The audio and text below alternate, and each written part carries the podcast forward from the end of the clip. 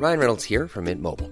With the price of just about everything going up during inflation, we thought we'd bring our prices down. So to help us, we brought in a reverse auctioneer, which is apparently a thing.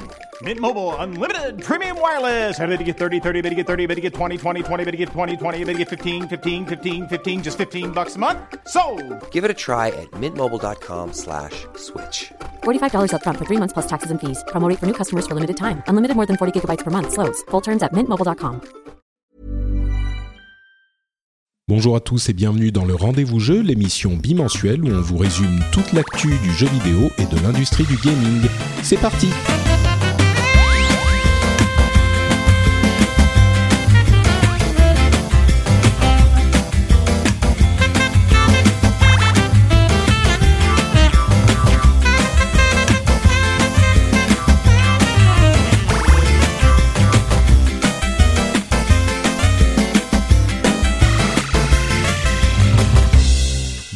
Bonjour à tous et bienvenue sur le Rendez-vous Jeu. Le Rendez-vous Jeu, vous le connaissez, c'est le podcast bimensuel qui vous parle de jeux vidéo sur euh, PC, console et même euh, tablette des fois. Euh, de temps en temps, ça arrive. Mais on est surtout sur les machines sérieuses, on va dire. En tout cas, c'est l'émission qui vous permet d'avoir toutes les informations sur l'actu du jeu vidéo et du gaming avec un poil d'analyse sans avoir besoin d'écumer tous les blogs et toutes les centaines de news de la C'est le but en tout cas, j'espère qu'on va y arriver. Euh, je pensais pas qu'il y aurait énormément de news euh, pour cet épisode. Finalement, il y en a eu quelques-unes, puisqu'on est en tout début d'année, on sort de la période de Noël. D'ailleurs, euh, bonne, année et joyeux Noël. Bon, peut-être pas, ça fait tard, mais bonne année 2015 à tous. Pour célébrer le début de l'année 2015, on va, en plus de nos news habituelles, vous parler des jeux auxquels on a joué à Noël et des jeux auxquels euh, vous pouvez, pour lesquels vous pouvez être impatient pour l'année 2015. Peut-être, on vous parlera de ça en deuxième partie d'émission. Euh, Et pour m'aider à, à parler de tout ça, j'ai un jeune homme de qualité, à savoir Jean, Jean Noël du podcast Papa, à quoi tu joues qui va nous apporter un regard un peu plus familial sur euh, cette émission et la manière de jouer. Comment ça va Jean depuis le ouf premier épisode? Ah bah, ça va bien, ça va bien. Bonne année à toi. Euh, j'ai pris 2 kilos pendant les fêtes, mais sinon ça va. Comme oui. tout le monde, ou presque. Très bien. Bon, et j'ai cru comprendre que tu avais un petit peu joué aussi. Tu avais eu le temps de Oui. te de te t'adonner à ton loisir pervers. Je parle des jeux vidéo, bien sûr. Si, si, exactement. J'ai eu 5 jours tout seul à la maison, donc euh, j'ai j'ai joué euh, comme, un, un- comme un petit goret. Très très bien. Euh, bon, avant de se lancer dans nos jeux de Noël et puis les jeux de 2015, il y a quand même quelques news. Euh, vous avez peut-être été victime de l'attaque sur les réseaux de jeux vidéo, en particulier PlayStation et Xbox Live pendant Noël. Euh, et on a vu que chez Sony, les problèmes ont duré beaucoup plus longtemps que chez Microsoft, avec des excuses, euh, même pas des excuses, des explications extrêmement mal communi- communiquées, on pourrait dire même un manque total de communication de la part de Sony, qui était, à mon sens, assez inacceptable. Si vous voulez tous les détails et que vous parlez anglais, j'ai fait un long, long laïus dessus dans la version anglaise de cette émission qui s'appelle Pixels, qui est disponible sur frenchspin.com. Euh, J'en ai, beaucoup parlé, donc je vais pas reparler de tout ça ici, Euh, mais vous pouvez aller écouter ça sur Pixels. Et entre parenthèses, on a aussi euh, évoqué les problèmes de communication de euh, Xbox, de la Xbox One et de Microsoft. Et les raisons pour lesquelles, à mon sens, c'était un gros problème pour l'industrie, ce qui s'était passé avec le lancement de la Xbox One. Donc euh, je vous invite à aller écouter ça si vous voulez un petit peu de regard éclairé sur euh, ces problèmes qui ont eu lieu bah, cette année, enfin il y a quelques jours sur PlayStation et il y a un an et demi sur Xbox One.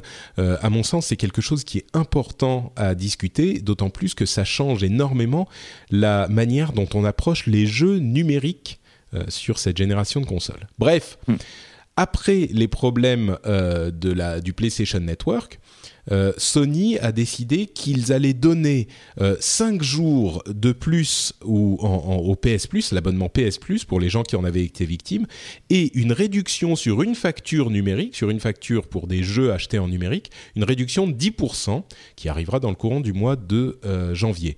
Est-ce que pour toi c'est une réponse appropriée camarade? C'est un peu léger parce que euh, c'est pas la première fois que Sony a ce genre de, de soucis.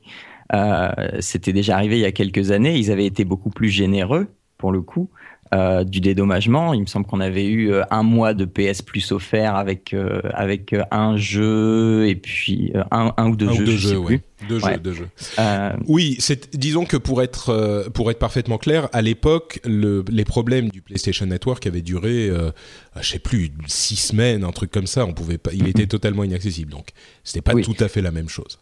Alors, euh, oui et non, parce que euh, le, le, service euh, network de l'époque euh, et proposait pas autant de fonctionnalités, n'était pas, n'était pas, enfin à mon sens, autant indispensable hmm. à la PS3 qu'elle l'est à la PS4. C'est vrai. Et, et, effectivement, il y avait, il y a des jeux qui nécessitent le PS, PSN et le PS Plus pour pouvoir mhm. fonctionner. Moi, je dirais que pour moi, c'est le strict, strict minimum. Et étant donné que c'était la période de Noël où tout le monde avait sa nouvelle console à laquelle il voulait jouer, euh, qui était super neuve et tout, et que ça a duré beaucoup plus longtemps chez Sony que chez Microsoft, pour des raisons qu'ils n'ont pas clarifiées d'ailleurs, euh, et qui à mon sens n'étaient pas dues aux problèmes d'attaque euh, de DDoS euh, dont ils ont été victimes au début. je pense que c'est vraiment le strict minimum et que c'est un petit peu décevant. Ils ont l'air avares alors qu'ils devraient avoir l'air généreux. Donc c'est un petit peu dommage, d'autant plus que cette réduction de 10% sur les jeux numériques, euh, généralement les jeux numériques sont plus chers que les jeux en, vente en physique. Euh, sur Amazon ou chez d'autres boutiques, on peut trouver des jeux déjà, les gros AAA euh, qui étaient sortis il y a 6 semaines, on peut déjà les trouver à 20-30% moins cher. Euh, du coup, même avec ces 10% de réduction, au final, Sony se fait quand même de l'argent. Donc, ils nous donnent la possibilité de leur donner plus d'argent suite à ce hack. Bon, moi je trouve ça un petit peu. Bon, non, mais il faut vraiment qu'ils revoient leur système de sécurité parce que. Bon, là, euh, disons que avec ça, avec, euh, le Sony Entertainment aussi. Euh, mais tu sais, ça, commence à faire beaucoup, je trouve. Oui, mais c'est des, ça, c'est des, des, des amalgames faciles. Sony Pictures, le hack de Sony Film n'a rien à voir. Enfin, la société, c'est une société complètement différente. Il y a le nom Sony dessus, mais bon. Oui, mais est-ce que, est que derrière, il n'y a pas la même philosophie vis à -vis de la sécurité? Ça, je, pense que c'est deux sociétés complètement différentes, mais c'est sûr que ça, ça ne, ça n'arrange pas leur, euh, leur image, ça c'est certain. Euh, bon, par contre, euh, un truc que moi j'ai trouvé pas mal, qui vient d'être annoncé hier, c'est l'arrivée d'un abonnement pour le PlayStation Now. Alors, pour ceux qui ne se souviennent pas de ce que c'est que le PlayStation Now, c'est un service qui permet de faire du streaming de jeux. C'est-à-dire que au lieu de télécharger un jeu et de d'y jouer sur votre console euh, locale, dans votre salon, vous allez euh, lancer un jeu sur les serveurs de Sony et vous allez en streamer la vidéo. Et vous quand vous faites une commande à votre machine à votre pad euh, cette commande va être envoyée au serveur de Sony qui va vous renvoyer la vidéo. Alors évidemment il y a euh, je sais pas 150 millisecondes de décalage ou 100 millisecondes ou parfois un peu moins ça dépend de votre connexion. Euh, et donc c'est pas adapté à tous tout, tous les jeux, les jeux qui, qui ont besoin d'avoir un millimètre de, de, de précision, ça peut euh, pas être tout à fait adapté. Mais généralement, ça fonctionne plutôt bien et jusqu'à maintenant, il n'y avait que des systèmes de location où vous payez quelques dollars euh, pour louer un jeu euh, un jour, 30 euh, jours, etc. C'était énorme, c'était énorme. Et c'était énorme. C'était très très cher, t'as raison. Et là, ils ont annoncé l'arrivée d'un service qui donnait accès à tous les jeux en illimité. Enfin, attention, tous les jeux qui sont disponibles sur ce service en illimité pour 20 dollars par mois ou 45 dollars pour 3 mois. Ça veut dire 15 dollars euh, par mois en gros si on s'abonne pour plus que pour plus qu'un mois. Euh, alors c'est surtout des jeux PS3. Il n'y a pas tous les jeux, mais il y en a une centaine aujourd'hui. Euh, qu'est-ce que tu en penses toi de ce de ce service, Jean? Ah, moi, je trouve ça vachement bien à la condition bah, qu'on ait le temps de jouer. euh, euh, parce que c'est vrai que quand tu regardes par rapport à, au prix que tu peux payer, que ce soit 20 ou 15 dollars par mois, si tu es un, vrai joueur qui joue vraiment beaucoup, du coup, c'est une super bonne affaire. Euh, enfin, à l'heure actuelle, pas forcément, parce que c'est sans titre PS3 comme tu l'as dit, mais à terme, l'offre être devrait être pléthorique. Euh, et du coup, je pense que là, pour le coup, pour ce type de joueur-là, c'est un, un vrai bon plan. Après, euh, personnellement, je pense que ça va être un gouffre financier si je me mets là-dedans. Ouais, pour toi, effectivement, qu'il n'y a pas autant de, gens pour, de temps pour jouer, euh, ça peut ne pas être aussi intéressant. Bon, disons que c'est un bon début. Moi, j'attends de voir ce que va faire la concurrence. Euh, évidemment, euh, Microsoft, hein, c'est les premiers vers qui on va se tourner pour voir ce qu'ils vont faire. Ça va pas arriver tout de suite, mais ça arrivera peut-être un jour, comme on va en parler dans dans quelques temps. et, mais c'est très encourageant, je dirais. le prix moi j'aimerais bien qu'il y ait un ensemble avec le PlayStation Plus euh, qui se soit un petit peu moins cher si on prend à l'année par exemple. Genre je sais pas que le, PS Now revienne à 10 dollars ou un truc comme ça. Et évidemment qu'il y ait plus de jeux. Pour le moment c'est que des jeux PS3 euh, il y en a une centaine ce qui est pas énorme. Mais imaginez qu'ils augmentent le catalogue qu'on arrive à quelques centaines de jeux PS3 et qu'ils incluent la euh, PS Vita ou ce genre de choses, franchement, ça pourrait devenir assez intéressant, un abonnement aux jeux vidéo comme Netflix ou comme Spotify. Alors évidemment, sur Spotify et Netflix, il y a plus de choses, il y a des choses plus récentes, euh, mais euh, vous pourrez aller regarder le catalogue de, des jeux. Évidemment, il y a les gros jeux Sony, il n'y a pas tous les gros jeux de tous les éditeurs, mais c'est un début. Donc, euh, je pense que ça pourra donner quelque chose et c'est très encourageant. Un, oui, système d'abonnement au jeu. C'est une offre de lancement. Mais euh, la question que je me posais aussi, c'est est-ce que tu dois avoir un abonnement PS Plus pour euh, avoir PS Now?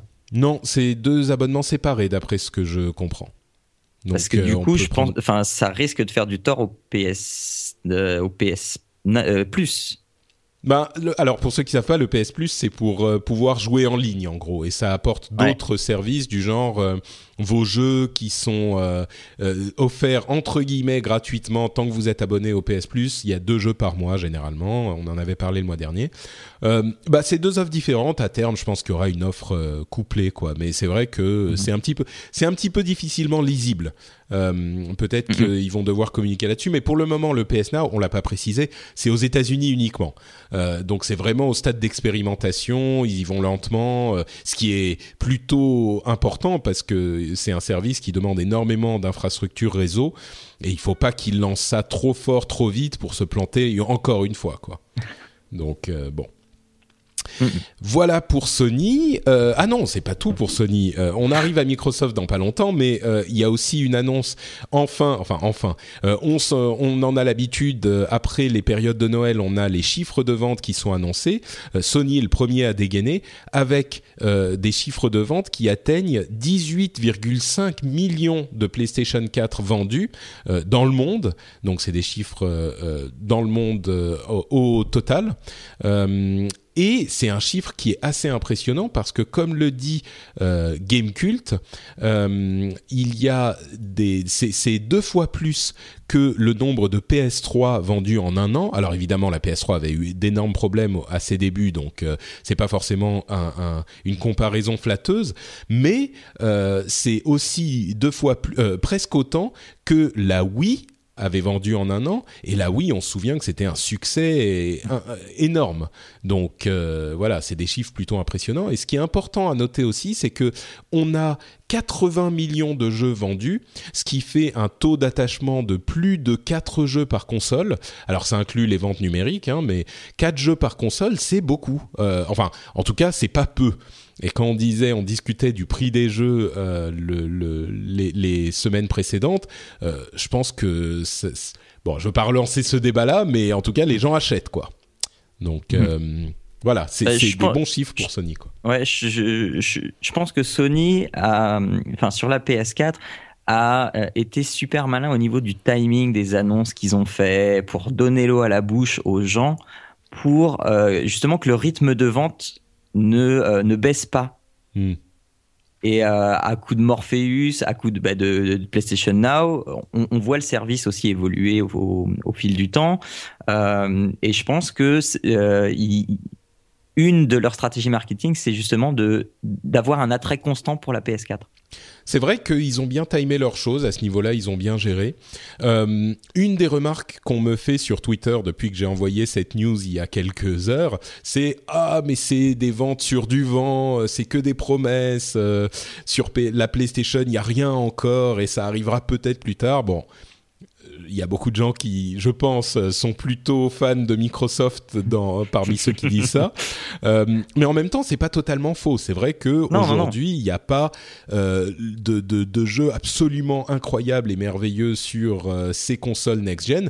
Pour moi, c'est à peu près aussi vrai sur Xbox One que sur, que sur PlayStation. on a du... Infamous sur PlayStation, là où on a du euh, ah, le jeu qui euh, Sunset Overdrive. Voilà, merci. Sunset Overdrive sur euh, sur Xbox. il y a des jeux de course comme Forza sur Xbox. Il y a quand même des trucs sur sur PlayStation aussi, comme Drive Club, même s'il marche pas très bien, etc., etc.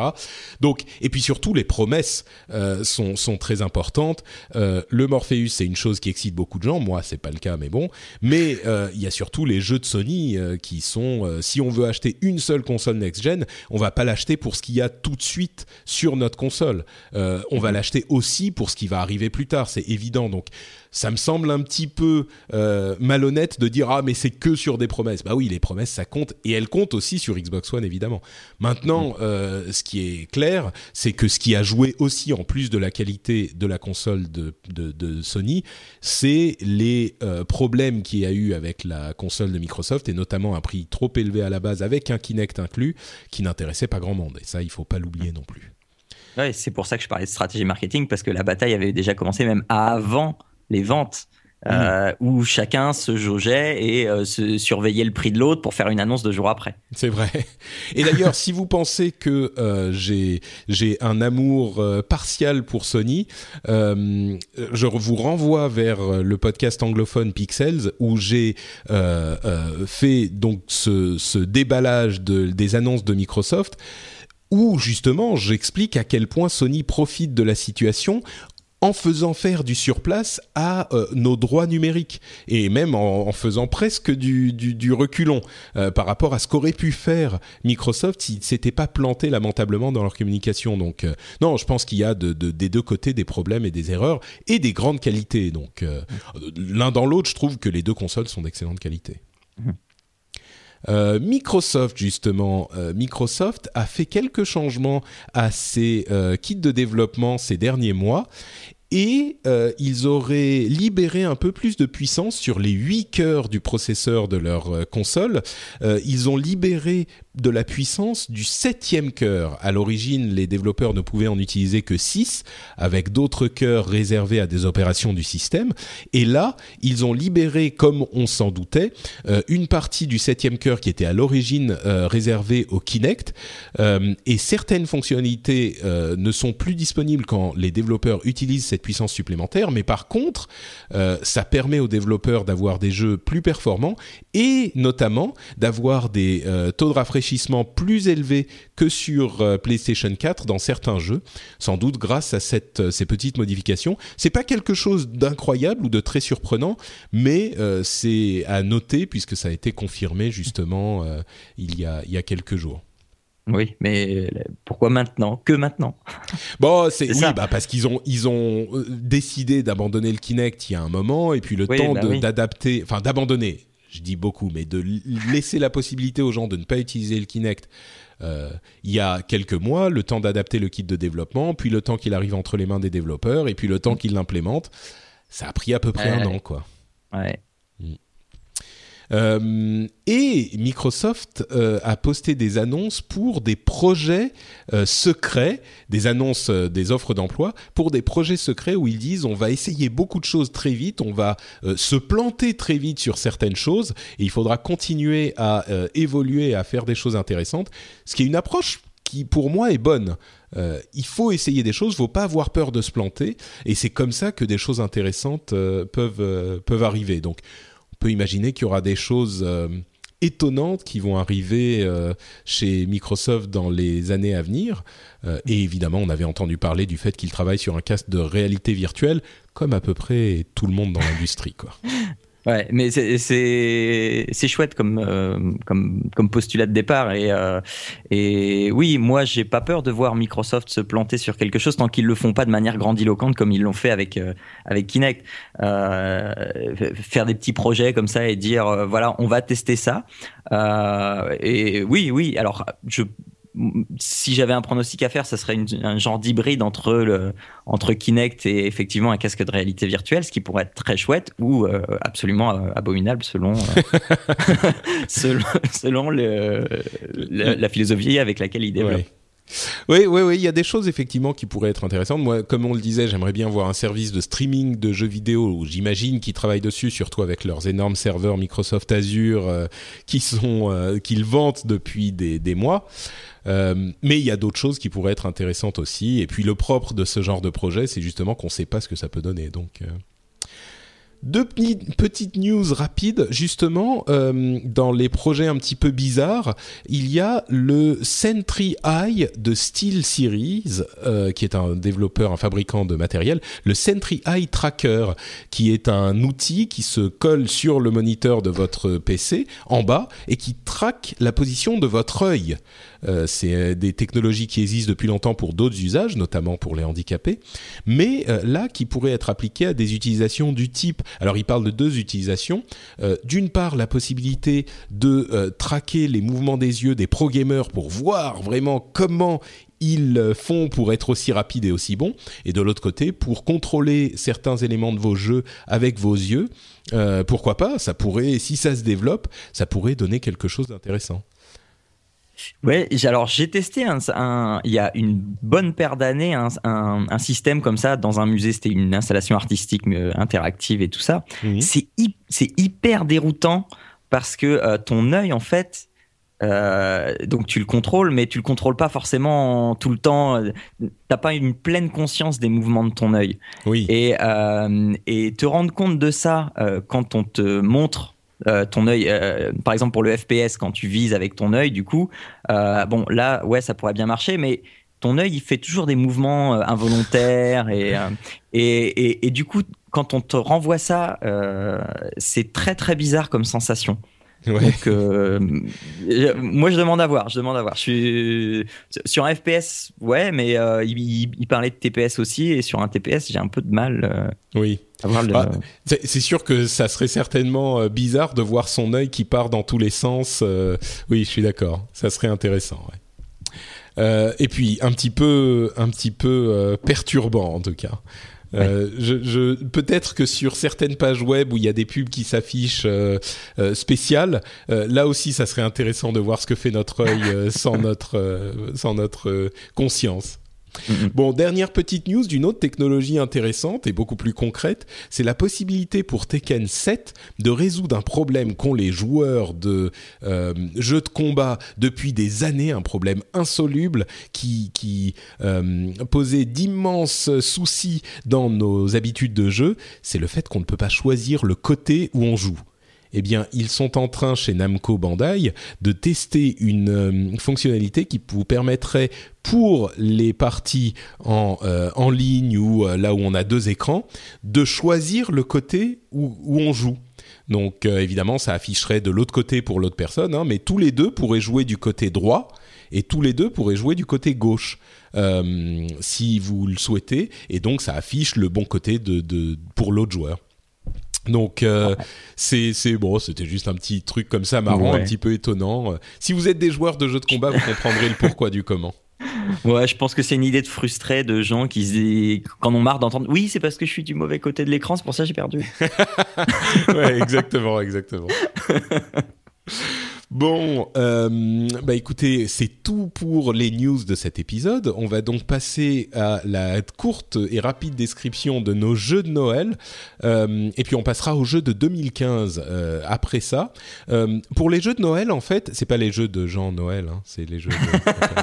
on te l'a jamais fait celle-là, hein, c'est la première ah, fois. Ah jamais, jamais. Alors là, jamais. C'est, je voulais en parler. je voulais pas faire les jeux de l'année en fait, parce que bah, l'émission commencé il y a quelques, bah, il y a deux mois à peine, euh, et puis je me sens pas encore assez, euh, j'ai pas joué à assez de jeux de cette année. On peut jamais jouer à tout, hein, mais j'ai pas joué à assez de jeux de cette année pour faire. Les jeux de euh, de de enfin pour faire un, récapitulatif euh, crédible. Donc je vais juste parler je voulais juste qu'on parle des jeux qu'on a eu euh, cette période de Noël. Les jeux qui nous ont plu moins plu sans doute des jeux qui sont sortis un petit peu avant. Ce qu'on en a pensé notre expérience et tout ça. Et puis l'année prochaine on fera un vrai jeu de l'année comme tout le monde le fait pour pour tous les jeux qui seront sortis euh, bah Jean, écoute, euh, à toi l'honneur. Est-ce que tu peux nous parler des jeux qui t'ont euh, plu ou pas plu, de ce que tu as fait Ah. là pendant ces, ces quelques jours de Noël? Ouais. Alors, euh, est-ce que tu veux qu'on en fasse un chacun notre tour ou euh, on balance Bah, notre liste? Si tu veux, euh, on peut faire un chacun notre tour, rapido. En plus, j'imagine qu'il y en aura qui seront auxquels on aura joué tous les deux, donc Voilà, c'est peut-être plus cohérent de faire comme ça. Je vais commencer avec un jeu pas trop important, mais euh, qui nous a bien fait marrer euh, pe- pendant les, les fêtes. J'avais ramené mon ordi euh, dans ma famille et du coup, on s'est bien marré là-dessus. Je sais plus quand est-ce que c'est sorti. Je pense que c'est sorti il y, a, y a un petit moment, mais c'est Surgeon Simulator. Ah, ah oui, qui, effectivement. qui est un jeu Simulateur de chirurgien. Exactement. Et, euh, alors, simulateur, c'est vraiment à prendre avec des pincettes, hein, mais ça Ouais. fait passer des soirées vraiment mémorables, phénoménales. On, se passe l'ordi. Je crois qu'il est, Euh, il est sorti en 2013, je crois. Mais, D'accord, ouais. mais vas-y, vas-y. euh, ouais, alors, euh, pour peu qu'on ait un, un petit peu pris l'apéro avant et tout ça, ça rajoute au truc. Euh, donc, c'est un jeu de simulation de chirurgie euh, avec un gameplay abominable. Mais franchement, abominable. On a une main et avec la souris, on peut la faire tourner, on peut la lever, la, descendre. Et avec quatre touches du clavier, on ferme euh, les euh, cinq touches du clavier, on ferme les cinq doigts euh, indépendamment les uns des autres. Et euh, du coup, c'est c'est- bah, c'est pas précis. Et euh, pour réussir une opération chirurgicale, on, on- on peut faire une transplantation cardiaque en enlevant les poumons, c'est pas un problème. hein. Euh, et euh, pour remplacer un cœur, eh ben, il faut euh, juste, euh, euh, bah, tu enlèves le cœur et euh, le l'autre tu le poses et ça y est. Euh, t'as fini et ça te dit euh, c'est bon l'opération s'est bien déroulée il devrait survivre donc euh, c'est c'est c'est assez drôle euh, en soirée comme ça se faire une petite opération et se faire tourner l'écran euh, c'est ça fait passer un bon moment D'accord. Bon, c'est une sorte de docteur Maboul euh, moderne, quoi. en voilà oui ah, tout à fait tout à fait. Bon, ça a l'air marrant. Euh, moi, j'y ai pas joué à celui-là, même si je l'ai sur ma liste Steam. Euh, je l'ai, je l'ai eu, je sais plus quand. Je l'avais acheté dans un bundle ou un truc comme ça. Euh, par contre, j'ai aussi joué à un jeu qui est assez marrant en famille, je pense, mais dans le sens plus avec les enfants. Euh, c'est Captain Toad.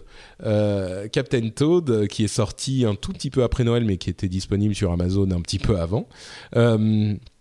C'est un jeu où on joue ben, Toad, le jeu, c'est un jeu Nintendo hein, qui est sur Wii U uniquement, qui est pas très cher, euh, qui coûte une trentaine d'euros à peu près, peut-être un tout petit peu plus, euh, et dans lequel on joue donc Toad, euh, qui doit résoudre des petits puzzles de, de perspective, c'est-à-dire qu'on a des niveaux tout petits. Autour desquels on peut tourner pour découvrir euh, comment faire arriver Toad jusqu'à l'étoile et euh, en, chemin attraper des gemmes euh, en plus pour compléter le niveau à 100% et il y a des petites conditions en plus. Donc c'est un jeu très très simple dans le concept qui est pas hyper facile en fait euh, en, en pratique, euh, mais qui est tellement mignon comme c'est le faire Nintendo, euh, qui franchement il m'a bien plu. Euh, pour un prix raisonnable, euh, c'est un très bon jeu auquel on peut jouer avec ses enfants, je pense. C'est pas pour les tout tout petits, euh, mais bon, ça peut les faire marrer quand même. Parce qu'en fait, les contrôles sont, euh, il faut pouvoir tourner la caméra, déplacer le le le, le. À mon avis, c'est pas pour euh, les, les les enfants qui commencent à jouer, mais c'est vraiment tout à fait possible de jouer avec les enfants. Et il m'a vraiment plu. C'est tellement mignon, c'est tellement Nintendo. Euh, c'est un bon jeu au bon prix euh, avec un, un bon gameplay. Donc euh, voilà, c'était Captain Ouais, Toad. je, je l'avais testé à Japan Expo et oui, je suis tout à fait d'accord avec toi. À partir de euh, 8-10 ans, euh, ouais, C'est ouais, c'est vraiment chouette. Ouais. Euh, Vas-y, à ton Ah, tour. Alors, à mon tour, euh, donc dans le même genre familial euh, pour passer une bonne soirée euh, sur euh, euh, téléphone, donc euh, sur iOS et euh, sur euh, Android. Euh, Il y a Bounden, B-O-U-N-D-E-N. C'est un jeu de danse, mais pas un jeu de danse comme on a l'habitude d'en voir, euh, où il faut faire danser un bonhomme. En fait, on a chacun un, un bout de l'écran. Il faut garder son pouce sur le bout de l'écran. Et en fait, ça marche comme un niveau à bulle. Mhm. Et donc, selon l'orientation, il faut garder sa bulle au milieu de l'écran.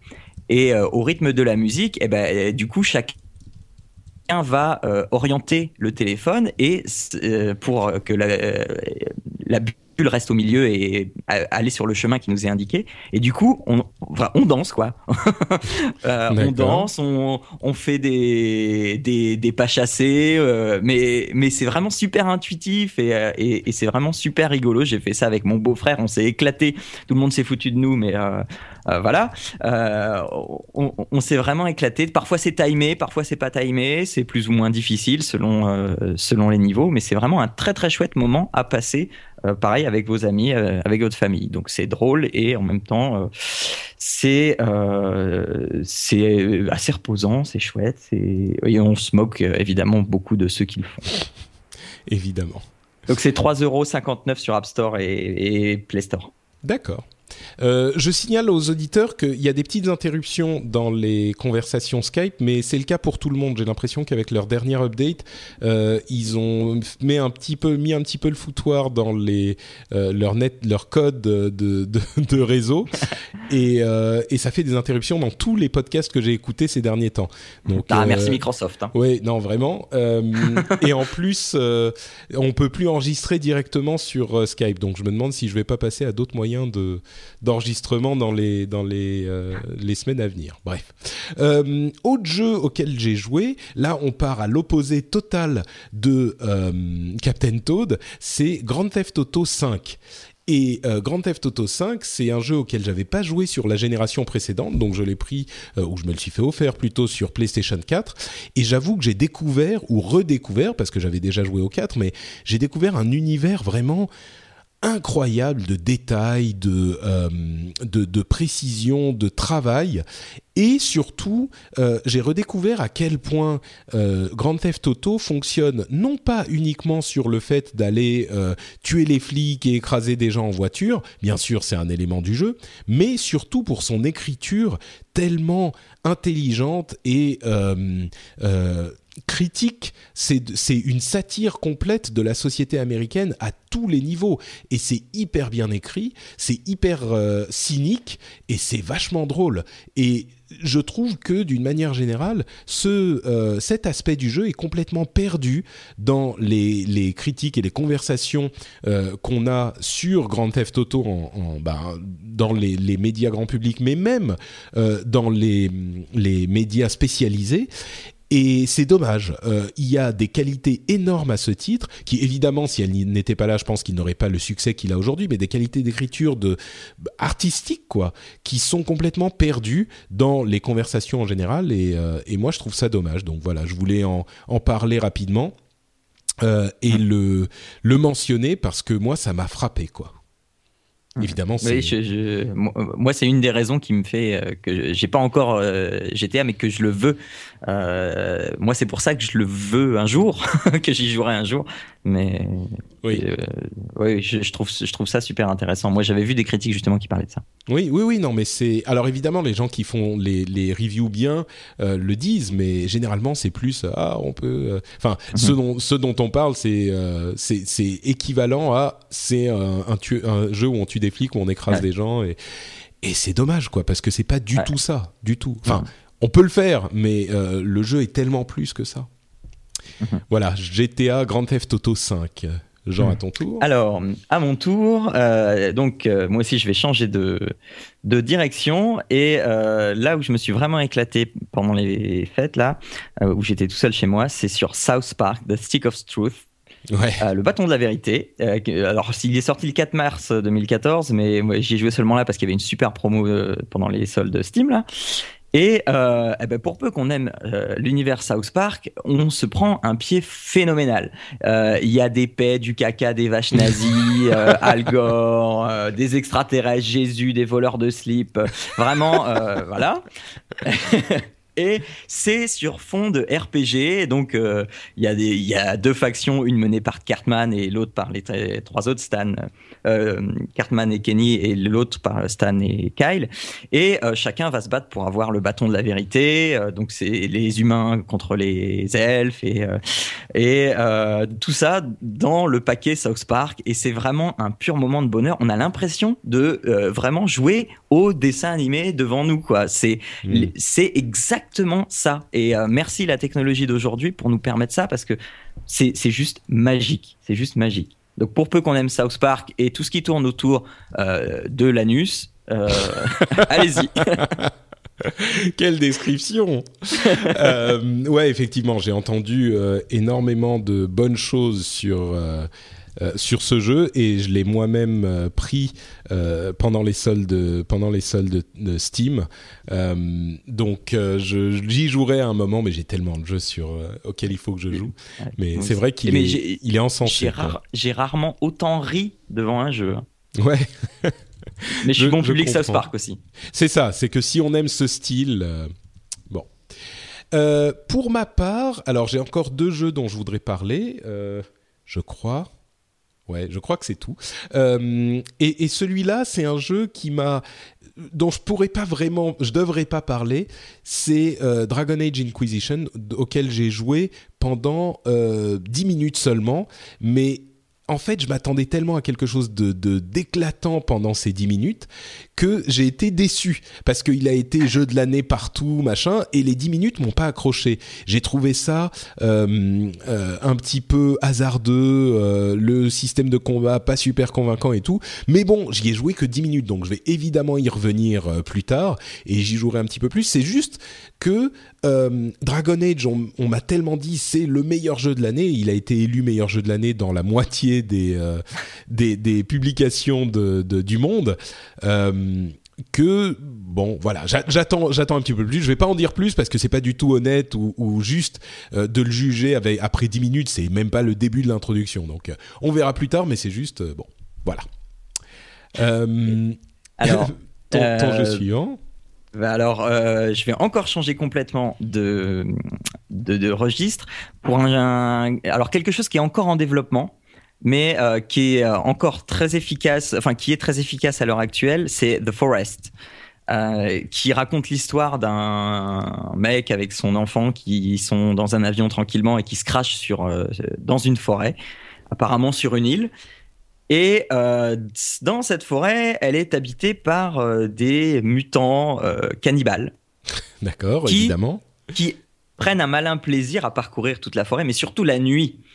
Donc le jour, il va falloir euh, se construire un petit abri, essayer de survivre, de pas mourir de faim. euh, enfin voilà. Et le, in fine, euh, essayer de retrouver son enfant perdu, parce que quand on se crache, on, voit, on a un flash et on voit le chef d'une tribu qui emporte l'enfant et on s'évanouit et après on se réveille et c'est là qu'il faut commencer à survivre.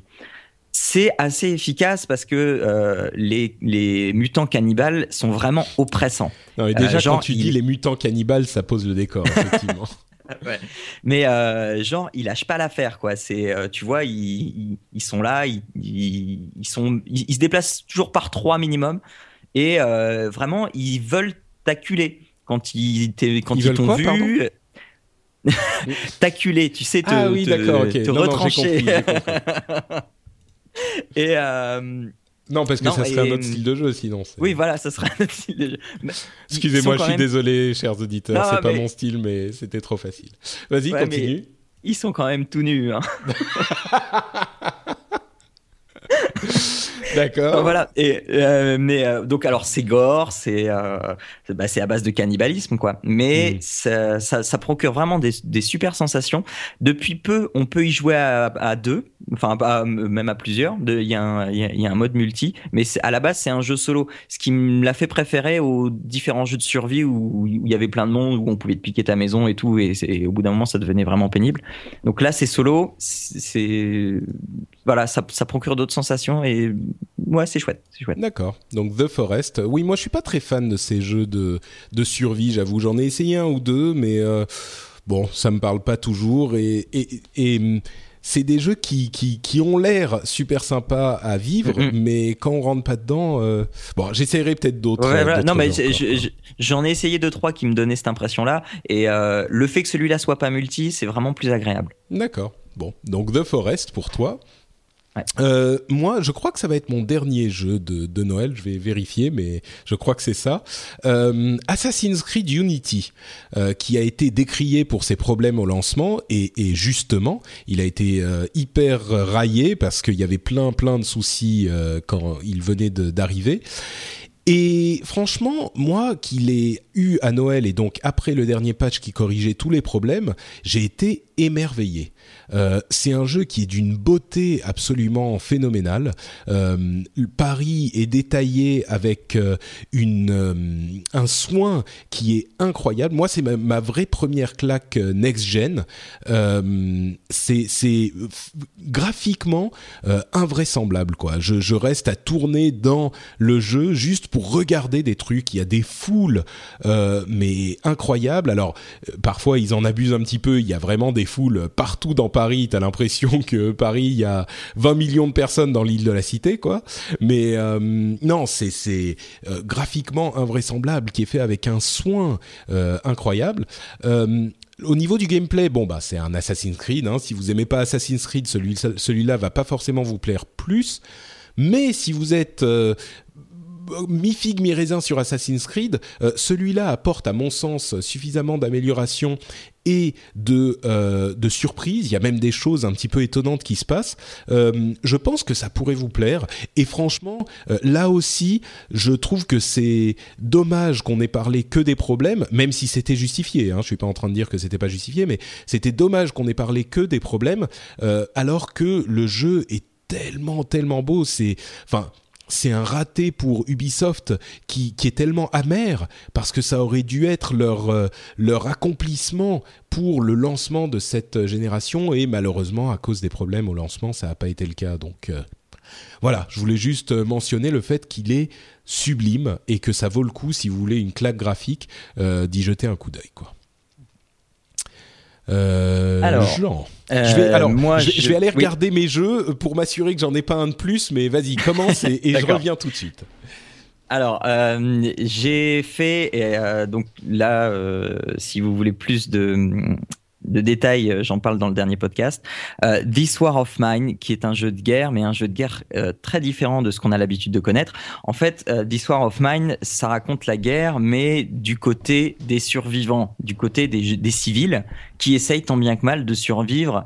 Euh, donc, c'est parti d'un fait réel qui est le ce qu'il y a eu en 92 à Sarajevo. Et en fait, on essaye euh, vraiment. Alors là encore, c'est un jeu de survie, mais c'est pas du tout le même style que The Forest. Euh, là, on, on- on est dans une ville et c'est vraiment la misère pour survivre. Le moindre quignon de pain, c'est un trésor. Euh, on va, euh, alors la, la journée, on va essayer de d'améliorer un petit peu son habitat, et euh, la nuit, on va sortir parce que la nuit, les snipers voient beaucoup moins bien, donc on risque beaucoup moins de se prendre une balle, et on va sortir explorer le voisinage. Oui, et encore. On va sortir explorer le voisinage pour bah, essayer de, justement de trouver de la nourriture, de trouver des médicaments, des bandages, euh, euh, des, matériaux, de quoi, euh, bah, de quoi calfeutrer les fenêtres, de quoi se chauffer.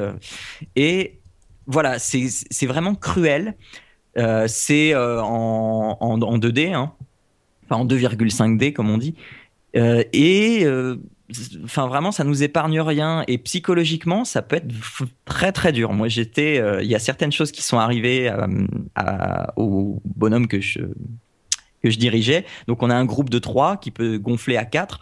Mais enfin, après, c'est un choix. Euh, Si on a quatre bouches à nourrir, euh, bah, c'est plus difficile. Mais voilà. Et c'est vraiment une expérience très intéressante. Mais par contre, si vous êtes un petit peu déprimé, attendez d'aller mieux. Parce que vraiment, c'est psychologiquement un petit peu dur.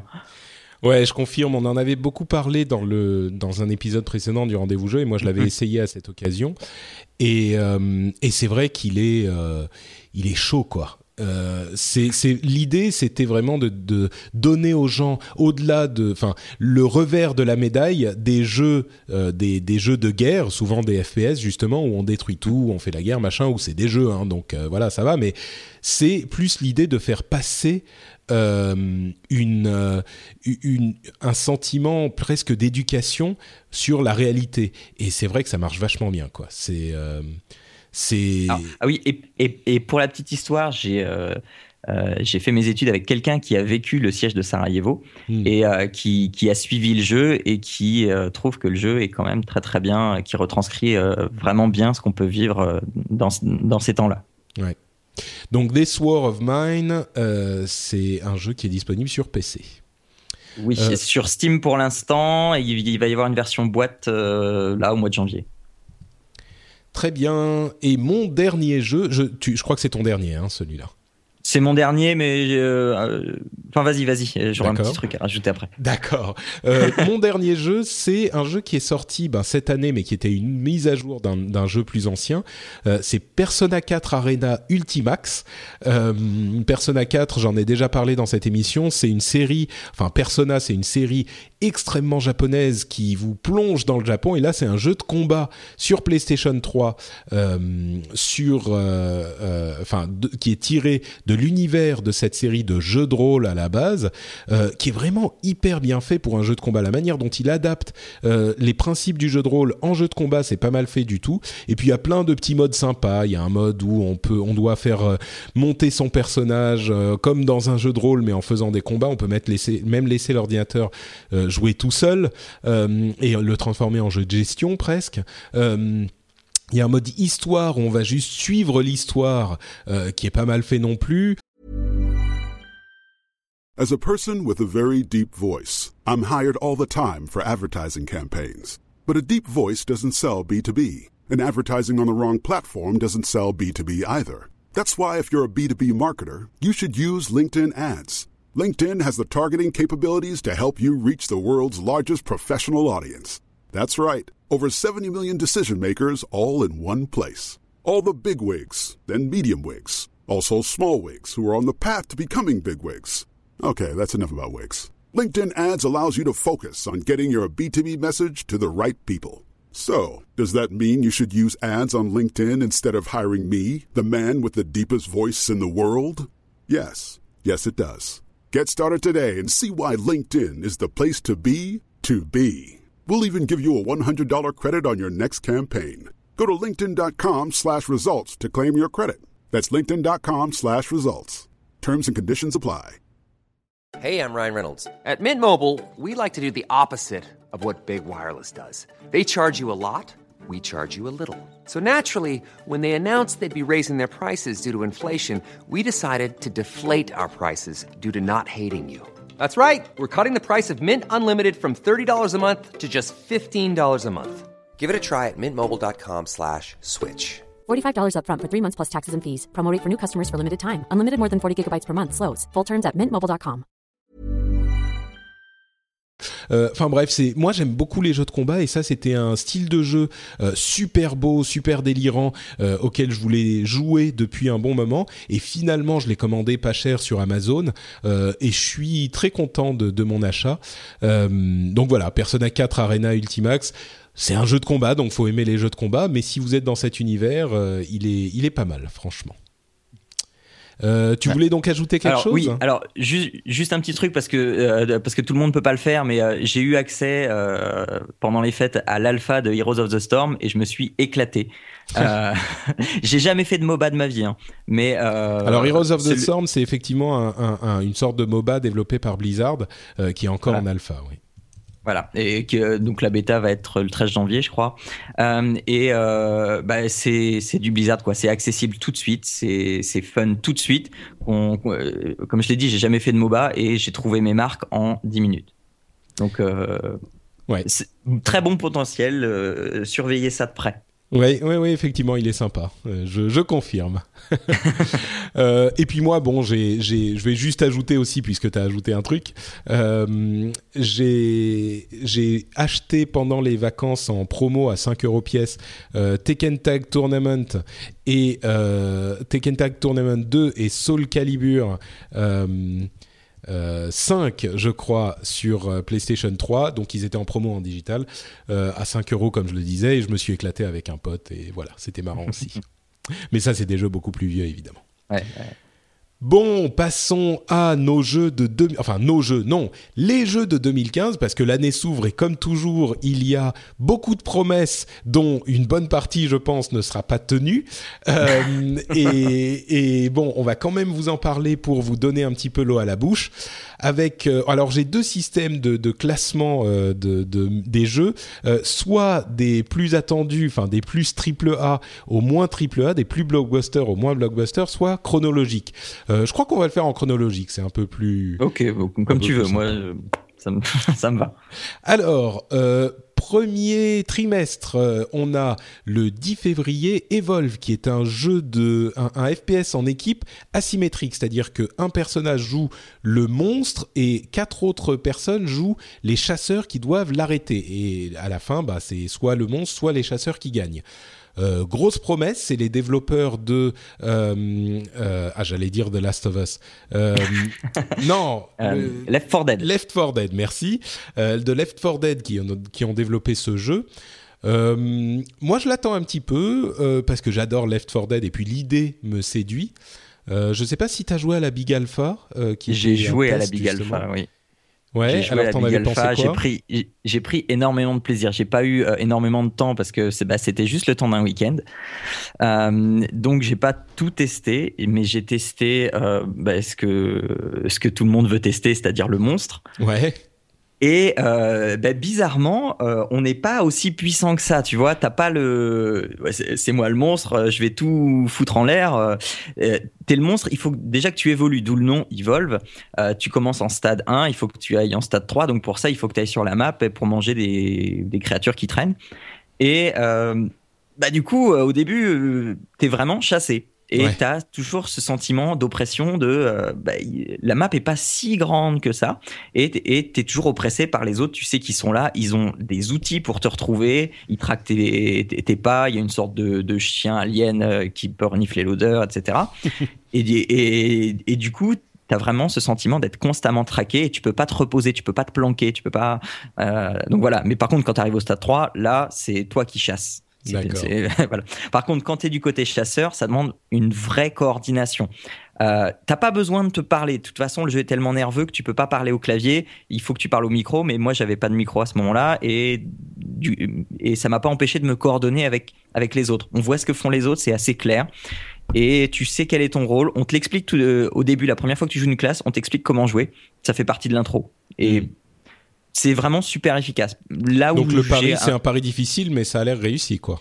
ça, ça a l'air réussi. Là où je me pose encore la question, c'est est-ce que, euh, bon, je vais y jouer deux semaines, est-ce que ça va être amusant après deux semaines encore? Est-ce qu'il va y avoir Mhm. d'autres modes de jeu que celui-là, etc. Bon, je pense, euh, vu que euh, à chaque fois qu'ils font une annonce, c'est pas des petites annonces. Moi, je suis assez confiant, mais D'accord. et de ce que j'en ai joué, c'est très bien.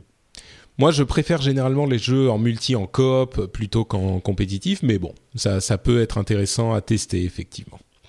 Euh, et puis ça arrive dans, dans à peine un mois, donc... euh, Mm, mm, oui, oui, oui. Euh, ensuite, dix jours plus tard, le 20 février, il y a The Order, qui est un des gros titres qui avait été annoncé avec la PlayStation 4, euh, qui visiblement est un peu moins gros que ce qu'on avait vu au tout début. En gros, ça serait un third-person shooter assez classique, donc vu sur l'épaule, et un truc assez classique dans le gameplay. J'étais, il y a plusieurs personnes qui nous ont dit bon, euh, c'est peut-être pas aussi fantastique qu'on aurait pu le penser à l'origine quand ils l'ont testé, mais il y a quelqu'un qui m'a donné une impression, qui m'a parlé, euh, c'est qu'il disait c'est un petit peu un jeu où on suit l'histoire et où on arrive ensuite dans des arènes entre guillemets, euh, à la même manière que que Uncharted, c'est-à-dire qu'il y a l'histoire qui est super sympa à suivre, Mhm. puis de temps en temps on a des, des passages où il faut tuer tous les gens ou s'échapper ou euh, résoudre un, un puzzle et puis ensuite on suit l'histoire. Et ben là c'est un petit peu la même chose avec cet univers un petit peu étrange euh, euh, victorien avec des loups-garous et ce genre de choses. Et voilà, et c'est l'un des, des titres exclusifs sur PlayStation 4. Pourquoi pas, ça peut être ça peut être sympa. Ouais, je l'ai pas beaucoup suivi. Moi, je- juste la crainte que j'ai, c'est qu'il il- il fasse un peu comme Thief, euh, qu'on en attende beaucoup et que euh, voilà. Mais Bah, c'est vrai qu'on en attendait beaucoup il y a un an. Aujourd'hui, je crois que justement les attentes sont un peu retombées, donc peut-être Ouais. qu'ironiquement ça pourrait. euh, Mais de, de ce que tu viens de m'en dire là, oui, ça me donne plus envie là déjà. Ouais, c'est cette vision du truc qui, qui change les attentes et qui du coup pourrait... Bon, je suis pas sûr que je le payerais 60 euh, ou 60 Ah. euros, hein, mais j'attendrai un petit peu, je pense. Euh, Battlefield Hard- Hardline, qui a été décalé pour éviter des problèmes au lancement, ils ont peut-être une bonne idée, euh, le, le 17 mars. Euh, Battlefield, c'est une grosse série de first-person shooter militaire, de jeux de tir militaire. Et là, ils ont fait une approche qui, moi, me séduit pas mal. C'est euh, un cadre complètement différent, un petit peu à la manière dont euh, Call of Duty avait changé leur cadre quand ils sont passés de la Deuxième Guerre mondiale à la guerre moderne, avec Modern Warfare. Euh, là, en fait, ils vont dans l'univers de la police. Euh, ils le structurent comme une série euh, télé, une série télé policière comme il y en a beaucoup. Euh, et même les missions sont structurées comme des épisodes. C'est hyper nerveux. Il a l'air d'y avoir une histoire à suivre qui est importante à la manière de bah, des jeux à histoire, hein, du type Uncharted, peut-être The Order, etc. Et la réalisation a l'air très correcte. Moi, ça m'intrigue. Euh, là où habituellement j'étais pas fan de, Battlefield, euh, ça m'intrigue. Ouais, je suis, pas fan de Battlefield non plus. Et alors, c'est vrai que ça a l'air super nerveux, c'est super bien fait, ça a l'air aussi assez scripté, euh, ce qui est pas forcément un mal, hein, mais ça, participe à la mise en scène. Mais enfin, moi, je suis plus circonspect quant à quant à ce genre de jeu, mais c'est parce que c'est pas vraiment mon truc. Ouais, je comprends. Et puis pour les Battlefield, généralement, c'est le multi qui est hyper important. Ouais, Et voilà, bon. voilà. Euh, moi, c'est pas un truc qui me parle, donc. euh, enfin, qui, si ça me parle un peu, mais moins, on va dire. Euh, Project Cars, trois jours plus tard, le 20 mars, pardon. Entre parenthèses, euh, Project Cars, oui non, j'allais dire euh, tous les jeux dont on a parlé sont multi-plateformes. En fait, c'est pas le cas. The Order est bien sûr sur PlayStation 4 seulement. Euh, Project Cars multi-plateforme aussi. Euh, un jeu de voiture. euh, pff, bon, voilà. Moi, c'est pas forcément Oui, mon un jeu de truc, voiture, voilà. un- un jeu- je suis sûr qu'il y a. euh, en fait, c'est euh, le Project Cars, ça veut dire Community Assisted Racing Simulator. Euh, c'est un jeu de simulation, hein, de vraiment simulation, pas vraiment arcade, de simulation de voiture. Donc, euh, je pense que euh, c'est un truc qui va qui va plaire aux gens qui euh, qui aiment les simulations. hein. Il y en a plein. C'est un style, un sous-style en fait euh, à part entière euh, dans les jeux de voiture. Et c'est un jeu qui a été financé par la communauté et les développeurs. Donc ils n'ont pas l'argent d'un publisher, d'un- éditeur classique. Donc c'est la petite spécificité de ce jeu. Mais bon voilà. Ensuite à savoir s'ils vont réussir à Ouais, parce que y a- Ah. les places sont déjà euh, pas mal prises. C'est sur ça. le- Il y a Gran Turismo et Forza Motorsport qui sont Voilà. euh, sur PlayStation et sur bon, il y en a pas encore sur PlayStation 4, mais il y a euh, d'autres Mhm. jeux. Euh, donc il y a euh, une, un une approche un petit peu euh, sandbox, euh, monde ouvert, enfin euh, bac à sable plutôt. Euh, donc voilà, bon, c'est pour les, les fans de jeux de voiture dont je ne suis pas, donc euh, je peux pas forcément en parler avec Idem. une grande connaissance de code. Euh, Bloodborne, euh, tu connais Bloodborne? Peut-être que tu, tu veux nous en parler je- ou- Voilà. Euh, alors, bah, bah, Bloodborne, alors ce que, de, de ce que j'en ai vu, c'est euh, le, le Dark Souls, enfin le renouveau de Dark Souls, qui, et qui pourtant n'est pas mort. C'est ça, non, c'est c'est des, qui des- se porte des- très très bien. des éditeurs Ouais. différents. Et, Mais, des- mais les mêmes ça- développeurs, en fait, c'est ça. C'est les développeurs oui, de. Bloodborne qui. Ouais. Et euh, ça, ça a l'air pour le coup, celui-là a l'air vraiment très prometteur. Donc une difficulté euh, aux petits oignons pour les vrais, euh, les vrais bonhommes qui en veulent. Une ambiance. donc c'est, on, on- on est là aussi à l'époque victorienne, il me semble. hein. Ouais.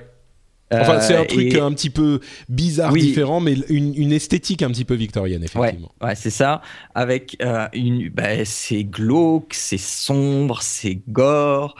Euh, et alors, par contre, le pitch, euh, ça, c'est peut-être toi qui va.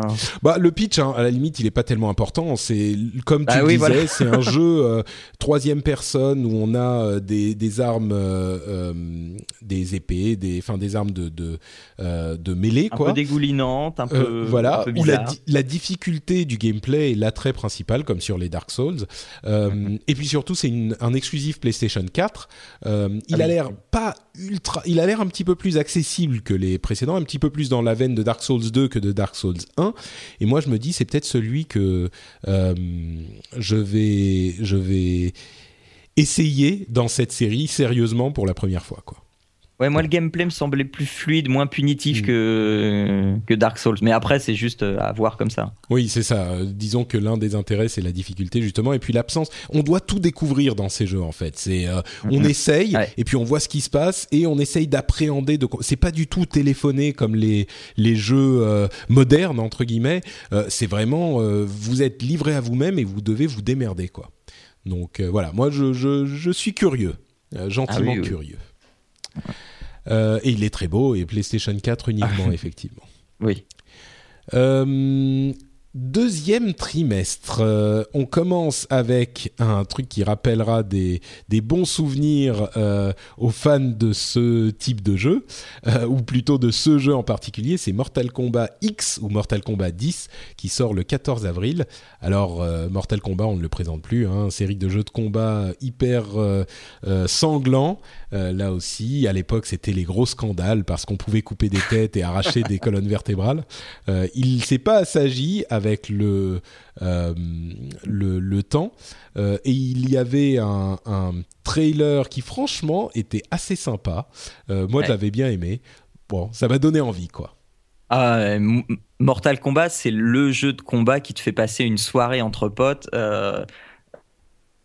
excellente parce que qu'on aime ou qu'on n'aime pas déjà ça va susciter plein de débats euh, chez toi donc euh, déjà ta soirée va être animée même sans jouer et après euh, c'est vrai que le, le mauvais goût de Mortal Kombat est tellement bien assumé que euh, c'est un plaisir constant Ouais, effectivement. Donc, j'attends avec impatience ouais, là aussi, et il est multiplateforme. Euh, Mighty Number 9, un jeu un petit peu euh, hors norme par rapport à tous ceux dont on a parlé qui étaient un petit peu des, des gros euh, morceaux. Euh, Mighty Number 9 est un jeu euh, qui a été euh, fondé, financé par euh, Kickstarter, qui est un jeu de Keiji Inafune, un développeur japonais euh, extrêmement connu, euh, qui a développé tous les, euh, enfin tous les noms, qui étaient à l'origine de la série Megaman, dont d'ailleurs Mighty Number 9 est extrêmement inspiré, plus extrêmement Ah bon. J'ai- pas vu du tout l'influence et donc il sort en avril, on ne sait pas quand exactement. Euh, et il sort sur toutes les plateformes. Euh, bon voilà, si vous aimez ce type de jeu, euh, c'est un, un à garder un œil là-dessus. C'est un jeu de plateforme, euh, un jeu de plateforme où vous dé- détruisez vos ennemis et euh, avec chaque boss, on a des nouvelles capacités. euh, C'est clairement un nous clone de Megaman, hein. C'est Ah oui, un- complètement, complètement. Toi, c'est un truc que t'attends, ce genre de jeu? Bah, j'aime beaucoup les Megaman, mais euh, moi je dis pourquoi pas, hein, mais ça me gêne de pas avoir Megaman, quoi. Oh, c'est, c'est, mais c'est le créateur de Megaman. Mais je sais, mais pourquoi Megaman fonctionnait très bien. Bah parce que justement il a été euh, trahi par euh, Capcom. Ouais, bah oui, a- oui, oui, bah oui, oui. oui. Euh, L'un des jeux les plus attendus de toute l'année, peut-être même le jeu euh, au- pour lequel les passionnés sont les plus excités, The Witcher 3. Euh, je sais pas si t'es fan de jeux de rôle, toi, ou si t'es fan de Euh. J'aime beaucoup, j'ai fait le 1, j'ai fait le 2 de, de Witcher, j'ai mon beau-frère qui a lu les bouquins, qui trouve ça super aussi. Bah peut-être que tu peux nous en parler alors, parce que moi Alors, j'admire de loin The Witcher. J'ai essayé le D'accord. 1 Alors- trois fois, j'ai essayé Ouais. le 2 deux fois, j'ai pas réussi à me plonger dedans. Donc je me dis peut-être que le D'accord. 3 ça sera, ça sera celui Ah qui bah, me euh, convaincra. le 1 était déjà était un peu rigide, mais donc The Witcher, c'est l'histoire de euh, d'un sorcereur, donc euh, Geralt De Rive ou Gérald de Rive, ça dépend de quel côté on se place de la version originale. Euh, donc son boulot en fait c'est euh, d'aller tuer du monstre euh, et pour ça il a des alors il, il est un peu spécial c'est une sorte c'est un mutant euh, et donc, il y a eu des expériences qui ont été faites sur lui pour le transformer en mutant. Il y en a qui survivent, il y en a qui survivent pas. Donc lui, il a survécu et donc euh, entre. C'est un je précise, je précise que c'est un univers médiéval fantastique, hein, parce ah que les expériences, on pourrait se dire que c'est futuriste. Ah oui, non, c'est à base de potions et, euh, et, ce genre de choses. Et donc, depuis trois épisodes, on nous fait suivre les aventures de Geralt à travers le monde. On l'a fait voyager à travers le temps, euh, en quête d'identité parce qu'il savait plus très bien qui il était. Euh, c'est un univers très très riche. On va lui demander de soigner des gens, de tuer du démon, de libérer des, des régions. Et euh, le troisième volet est un open world, donc en fait, on va prendre toute la sève de, de, de, ce qui fait The Witcher et on va l'adapter en open world, ce qui, ce qui fait que le potentiel de ce jeu est juste énorme et juste phénoménal. Si on a un open world qui est, très bien réussi à la à la, Skyrim où on a des quêtes tous les 5 mètres et, euh, et on peut vraiment choisir ce qu'on fait et ça a l'air effectivement riche de ce que j'ai pu en voir. On a un jeu de rôle, euh, donc comme tu l'as dit, médiéval fantastique qui promet euh, de nous tenir de très très longues heures. Parce que ah oui, faut, faut le savoir, The Witcher, c'est pas un jeu qui se finit non plus comme ça. Hein. Oui, c'est assez long, effectivement. Donc ça sort le 19 euh, mai sur euh, toutes les plateformes. Enfin, je crois que c'est... Euh, peut-être que c'est pas l'ancienne génération de consoles. ah, j'ai pas fait gaffe. Je crois que c'est PlayStation 4, Xbox One et Windows, bien sûr, puisque CD Projekt, les développeurs polonais de, de ce jeu, sont très attachés au PC. oui, c'est ça. Oui, alors, entre le 1 et le 2, quand on y jouait sur Steam, le, la sauvegarde du 1 était récupérée dans le 2. Donc ça nous faisait des petits éléments qui étaient attaché au 1 qui se retrouvait dans le 2. Je sais pas s'ils vont faire pareil entre le 2 et le 3. Euh, donc voilà, l'un des jeux les plus attendus effectivement. Euh, je, il a été décalé en plus plusieurs fois pour être sûr qu'il sorte, euh, qu'il soit bien. Et vraiment, The Witcher a fait la réputation de CD Projekt, qui est devenu un développeur euh, adulé par ses fans, sans doute pas aussi grand public que d'autres. C'est un des rares jeux où on n'en veut absolument pas aux développeurs de, de repousser leur jeu. On leur dit allez-y les gars, prenez votre temps, prenez votre temps. On s'en va. le 2 juin, on a un jeu que moi j'attends euh, énormément. Euh, c'est Arkham Knight et pas avec un N mais avec un K contrairement à ce que j'ai écrit dans les notes de l'émission. Euh, Arkham Knight donc la série des Batman qui a rendu pour moi qui m'a rendu Batman cool.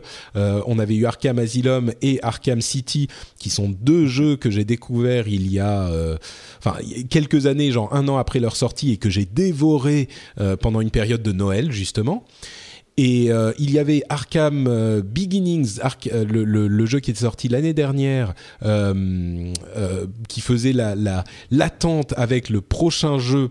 D'ailleurs, je vais pas dire de bêtises.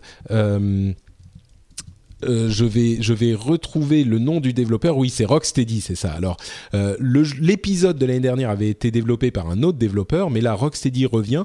Et entre parenthèses, je veux faire Arkham Knight, euh, pardon pardon Arkham Beginnings, Arkham Origins, qui est le jeu donc de l'année dernière. Je vais le faire aussi. Il est sur ma liste, mais j'attends vraiment Arkham Knight comme un, une enfin avec beaucoup d'excitation parce que j'avais tellement adoré les précédents. C'était un open world avec où Batman avait des capacités tellement agréables à prendre en main et faciles à... En fait, ce qui frappe dans ce jeu, c'est la fluidité du jeu. Tout se, hmm. contrôle euh, au millimètre. Alors contrairement justement à euh, Assassin's Creed, où ça, peut être hyper frustrant parfois, où on est en train de courir et puis on monte sur un tonneau alors qu'on voulait courir et puis on n'arrive pas à en descendre, faut appuyer sur l'autre bouton, machin. C'est euh, parfois un petit peu frustrant dans Assassin's Creed là, dans, dans la série des Batman, c'est tellement bien fait, tellement euh, euh, fluide, euh, et le système de combat qui avait été introduit par le premier justement est encore aujourd'hui super agréable, repris par plein de jeux euh, où, il est hyper simple à exécuter, mais il a une profondeur vraiment euh, réelle. Enfin bref, j'ai que des bonnes choses à dire sur Batman. C'est l'un de mes jeux préférés de ces dernières années et j'attends Arkham Knight avec beaucoup d'impatience. Il sortira donc le 2 juin. Et il y a une vraie culture du comics derrière aussi. Hmm. Qui, qui, est, qui est pas reprise dans les films ou dans mais là dans le jeu je trouve que la, la, culture Batman du comics il y a un vrai héritage en fait. Ouais, et, et en plus il y a il y a en fait ça te fait découvrir la profondeur de Batman. Là où les films justement sont un petit peu alors la dernière trilogie est un petit peu plus euh, euh, s'approche plus de ça mais je me souviens de, de, de du premier la confrontation entre Batman et le Joker et surtout la conclusion, euh, moi j'en avais presque les larmes aux yeux, c'était tellement fort. Euh, et puis en plus c'est hyper bien écrit, moi j'avais passé des de longs moments à écouter les conversations des des, des, des, des gens, enfin des gens, des thugs, des méchants dans la rue quoi. C'était juste les gangs mhm. et ils disaient des trucs tellement drôles et c'était, enfin bref, super super jeu, je l'attends avec impatience. Mhm. Euh, et celui-là, par contre, c'est multiplateforme. Si je ne m'abuse, il sort euh, pas sur les. Oui, c'est ça. Il sort pas sur les anciennes générations non plus. C'est euh, PlayStation 4, Xbox One et Windows. on passe ensuite à ceux pour lesquels on a des dates moins précises. troisième et quatrième trimestre, Star Fox sur Wii U sortira sans doute à ce moment-là, euh, entre le troisième et le quatrième trimestre, puisqu'il nous a annoncé, il nous a été annoncé qu'il sortirait euh, avant euh, Zelda. Zelda U. Alors Star Fox, bon, c'est un jeu de, de, bon, on présente plus Star Fox, un jeu de tir spatial, machin. pourquoi pas? Moi, j'avais pas adoré, enfin, j'avais pas joué à ceux sur, je sais même plus si c'était DS ou 3DS. Bon, ça me paraît pas être le, le format adapté. Là, sur Wii U, peut-être peut être sympa. Oui, non, mais, enfin, c'est toujours efficace que ce soit plus ou moins bien développé. C'est toujours, enfin, ça assure toujours le minimum et on, passe toujours au, au, minimum un bon moment. Voilà. Je suis sûr qu'il y a des gens qui sont en train de hurler parce qu'ils attendent Star Fox. ah oui, non, mais euh, après, je dis pas que euh, on, peut ne pas passer d'excellents moments. Hein. Moi, moi, je me souviens Star Fox sur Super NES, c'était. Euh, oui, c'était le Nirvana. Mais euh, Star Wars Battlefront, euh, un jeu de Dice qui développe aussi les, enfin spécialistes du FPS puisqu'ils sont, euh, ils développent les Battlefield. Et là, c'est un jeu qui va sortir en coordination avec les, le film Star Wars, le prochain Star Wars. Donc c'est vraiment le truc où ils peuvent pas se rater, quoi. Un jeu de tir Star Wars dans l'univers des nouveaux c'est vente assurée quoi. Et en plus, c'est un studio qui sait faire le boulot. C'est pas un truc qu'ils ont donné à un studio un petit peu pourri parce que ça se vendrait sur la licence. Donc, euh, tu l'attends avec impatience, j'imagine? Je sais pas. Je présume que t'aimes Star Wars, mais euh, le film non. mais les jeux oui, c'est ça? Les, bah, écoute, le, visuellement, ça m'a fait tellement une bonne impression que oui, effectivement, j'ai envie parce que l'ambiance est très très bien retranscrite, ouais. Ouais. Bon, bah, on, on l'attend effectivement. Euh, c'est pour la période des fêtes, hein, donc euh, c'est plutôt au quatrième trimestre que, euh, que, que troisième. Mais c'est vrai qu'il est joli, hein. franchement. Enfin, il a l'air en tout cas. Visuellement, il y a des, des, des trucs intéressants, quoi. Et puis cet univers Enfin bon, euh, il y, a, y, a, tellement de... En fait, ce qui est intéressant et frustrant avec Star Wars, c'est qu'il y a tellement de potentiel, un tel potentiel énorme avec ce, cet univers qui a jamais été exploité dans les, en, jeux d'action. Il y a des jeux de rôle qui sont très bons, euh, les jeux de rôle de BioWare notamment, euh, Knights of the Old Republic, etc. Mais en, dans d'autres styles, ça a jamais vraiment bien été exploité, donc... bon, alors, il y avait TIE Fighter, tout ça, mais... Ouais, mais moi Star Wars, j'ai une jauge qui vaut ce qu'elle vaut hein, pour euh, pour voir si ça marche ou si ça marche pas. C'est que euh, on, on, a tellement eu de culture de, de, Star Wars que quand tu commences à rentrer dans un nouveau truc Star Wars, si tu te sens comme dans un cocon, c'est gagné. Ouais, ouais, ouais. Ça peut, ça peut effectivement, si t'es tout de suite à l'aise, tu trouves tout de suite tes marques, ouais. Bon, euh, pour Noël, effectivement, un autre truc qui arrive pour Noël, euh, pour les vacances en tout cas, c'est Rise of the Tomb Raider. Rise of the Tomb Raider, euh, le prochain, le, la suite du reboot de Tomb Raider que moi j'avais adoré et qui là pour le coup ne sortira que sur Xbox One. Euh, c'est que Xbox One ou euh, Xbox 360 Je crois que c'est que Xbox One. Non, je crois que c'est que Xbox One. Ouais. Et, et, donc qui a été payé par euh, par Microsoft euh, pour sortir effectivement sur sur leur console. moi, je l'attends avec un. T'avais aimé toi le le Alors, Oui et non. J'avais beaucoup aimé jusqu'à un certain point et au bout, disons le dernier tiers du jeu m'a profondément ennuyé. C'est vrai? Parce que c'est ah c'est c'est c'est bon, on avait compris, et c'était toujours la même chose. euh, et, et, et, à la fin, tu fais que de euh, du gunfight, et c'est tout. Et c'était lourd. Enfin, voilà. Ah, moi, ça Autant c'est ouais. super bien mis en scène, c'est enfin c'est beau, c'est ça fonctionne hyper bien. Autant la fin, enfin le dernier tiers m'avait ennuyé et ma femme y a joué aussi et pareil. À la fin, c'était oh vas-y tiens fais-le. Je, je, veux savoir la fin, mais vas-y fais-le. D'accord. Bon, moi, ça m'avait gardé en haleine jusqu'au bout. Comme tous ces jeux, parfois, c'est un petit peu trop long. mais franchement, là, je l'avais trouvé super réussi. Donc, euh, ah bah, et puis, personnellement, et puis, pour moi, enfin, euh, elle n'était pas crédible non plus parce qu'au début du jeu, elle se prend une flèche, machin. Enfin, euh, ah sur non, le côté. Moi, trouvé...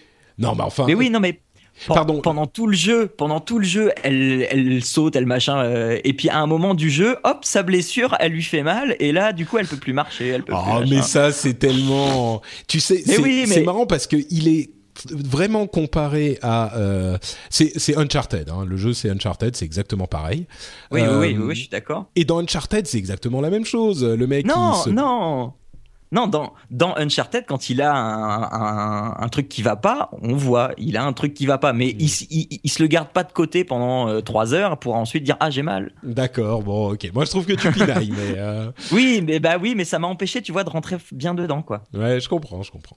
Euh, entre parenthèses, j'ai dit une bêtise, il est sur 360 aussi, donc ah, euh, bon. c'est toutes les consoles bah, moi aussi, Microsoft. et oui, moi je l'attends avec beaucoup d'impatience. c'est peut-être le jeu qui me fera acheter la, euh, Xbox One euh, si je ne l'ai pas encore acheté d'ici là. Peut-être. Bon, enfin, celui-là et les autres. Hein, il y a plusieurs jeux auxquels je veux jouer sur cette console. Et notamment euh, Halo 5 qui sortira lui aussi le quatrième trimestre. Bon, Halo 5, euh, jeu de tir mémorable. Euh, enfin, Halo série de, FPS qui a amené le FPS sur console, la série phare de la Xbox. On ne la présente plus, il sera sur euh, Xbox One. Voilà. Bon, c'est le jeu de tir que moi, là encore, j'aimerais bien faire la série des Halo. Et je me dis que ça serait une bonne occasion de, de, commencer et puis peut-être après faire euh, la Master Chief Collection. Je sais Mhm. pas. Euh, bon voilà, Halo 5, pas plus à dire, hein. je sais pas si tu as quelque chose à ajouter. Non, non, non. Peut-être mettre un petit Easter egg avec Nabila dedans. Mais... oh, c'est tellement facile. Tout le monde l'a fait. J'ai honte, j'ai honte, j'ai honte. Au moins t'as honte, c'est bien.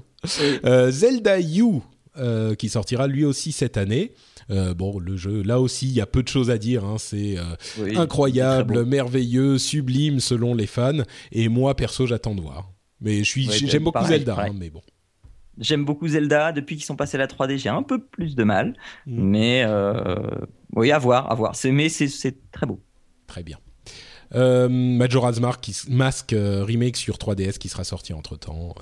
bon, pour Zelda, il y a de, de la matière cette année. Mm. Euh, alors là, on arrive à- aux jeux qui sont euh, TBD, to be determined. euh, avec mon accent français que je prends euh, exprès. Euh, on ne sait pas quand ils sortiront en 2015, la plupart. Pardon, la plupart risquent de sortir vers la fin de l'année parce que les grosses sorties c'est souvent la fin de l'année, mais il y en a qui risquent de sortir à un autre moment. Alors, euh, il n'y a pas forcément que des gros jeux. Euh, Quantum Break, euh, est un jeu assez intrigant euh, où on arrête le temps, euh, etc. Enfin, il y a plein de choses euh, euh, qui sont étonnante euh, dans ce jeu et surtout c'est Remedy, euh, Remedy Entertainment qui développe, euh, qui ont fait d'autres jeux extrêmement connus comme Max Payne et ce genre de trucs. bon, ce qu'on en a vu est pas hyper convaincant au niveau du gameplay, mais il y a un truc intéressant, c'est que c'est couplé avec une série avec laquelle le jeu va interagir dans le sens que la narration sera complète que si on a vu les deux. bon, généralement je me méfie de ce genre d'essai, mais soyons, soyons, soyons pleins de d'espoir, on va dire. Oui, oui, oui. moi, ça m'avait intrigué. Les trucs où il faut manipuler le temps et tout ça, moi, ça m'intrigue toujours beaucoup. Après, bah, euh, Remedy avait très bien euh, utilisé le bullet time dans le premier Max Payne. Euh, on en a mangé jusqu'à jusqu'à en vomir et encore on en redemandait encore parce que c'était cool parce qu'il y avait Matrix en même temps et voilà. C'est ça. Euh, maintenant, est-ce qu'on va avoir le même effet, sachant que euh, est-ce que ça va être cool pareil et qu'on va pouvoir en manger jusqu'à en vomir et en redemander ou on va s'arrêter à vomir? Hmm, Voilà, mais mais c'est très très très intrigant. Et ouais, moi hmm. j'attends. Ouais. Euh, est-ce que tu avais joué au premier Mirror's Edge? Ah oui, entre parenthèses, Quantum Break est sur Xbox One seulement. Mirror's Edge, oui, oui, oui. J'avais beaucoup apprécié Mirror's Edge ça fait partie de ces jeux qui ont qui qui n'ont pas connu le succès commercial alors que c'est bien dommage euh, c'était vraiment une pépite qui, en plus, euh, a très très vite coûté pas cher, donc c'était très accessible à tout le monde. Et euh, donc c'est un jeu à la première personne. On, pourrait dire un FPS, mais on, on, on, ne tire que très peu dans le jeu, même si on, des fois on a un pistolet entre les mains. Et en fait, on est un, un runner, un, une fille qui fait du parcours. Elle s'appelle Faith. Parcours avec un K, hein, le sens. Oui, oui, avec un K. Donc au, sens, on va sauter de toit en toit, on va crapahuter sur les murs, etc et on est un messager. Donc euh, notre boulot, c'est dans un futur euh, assez loin, plus ou moins lointain, je ne sais plus, euh, d'apporter un message d'un point A à un point B. Et puis dans le premier, elle se retrouve embarquée dans un dans une histoire par rapport à ce qu'elle transporte. Et etc. là, on, là on nous annonce la suite. Là où c'est intéressant, c'est que c'est vraiment un jeu de parcours au sens où on a, on peut avoir une arme de temps en temps, mais vraiment, c'est pas prévu pour ça. Et à la limite, l'arme, on l'a deux secondes et puis on la jette. C'est complètement basé sur le parcours, beaucoup plus que Assassin's Creed où euh, c'est bon, le parcours c'est une partie hyper importante du jeu, mais c'est pas que ça.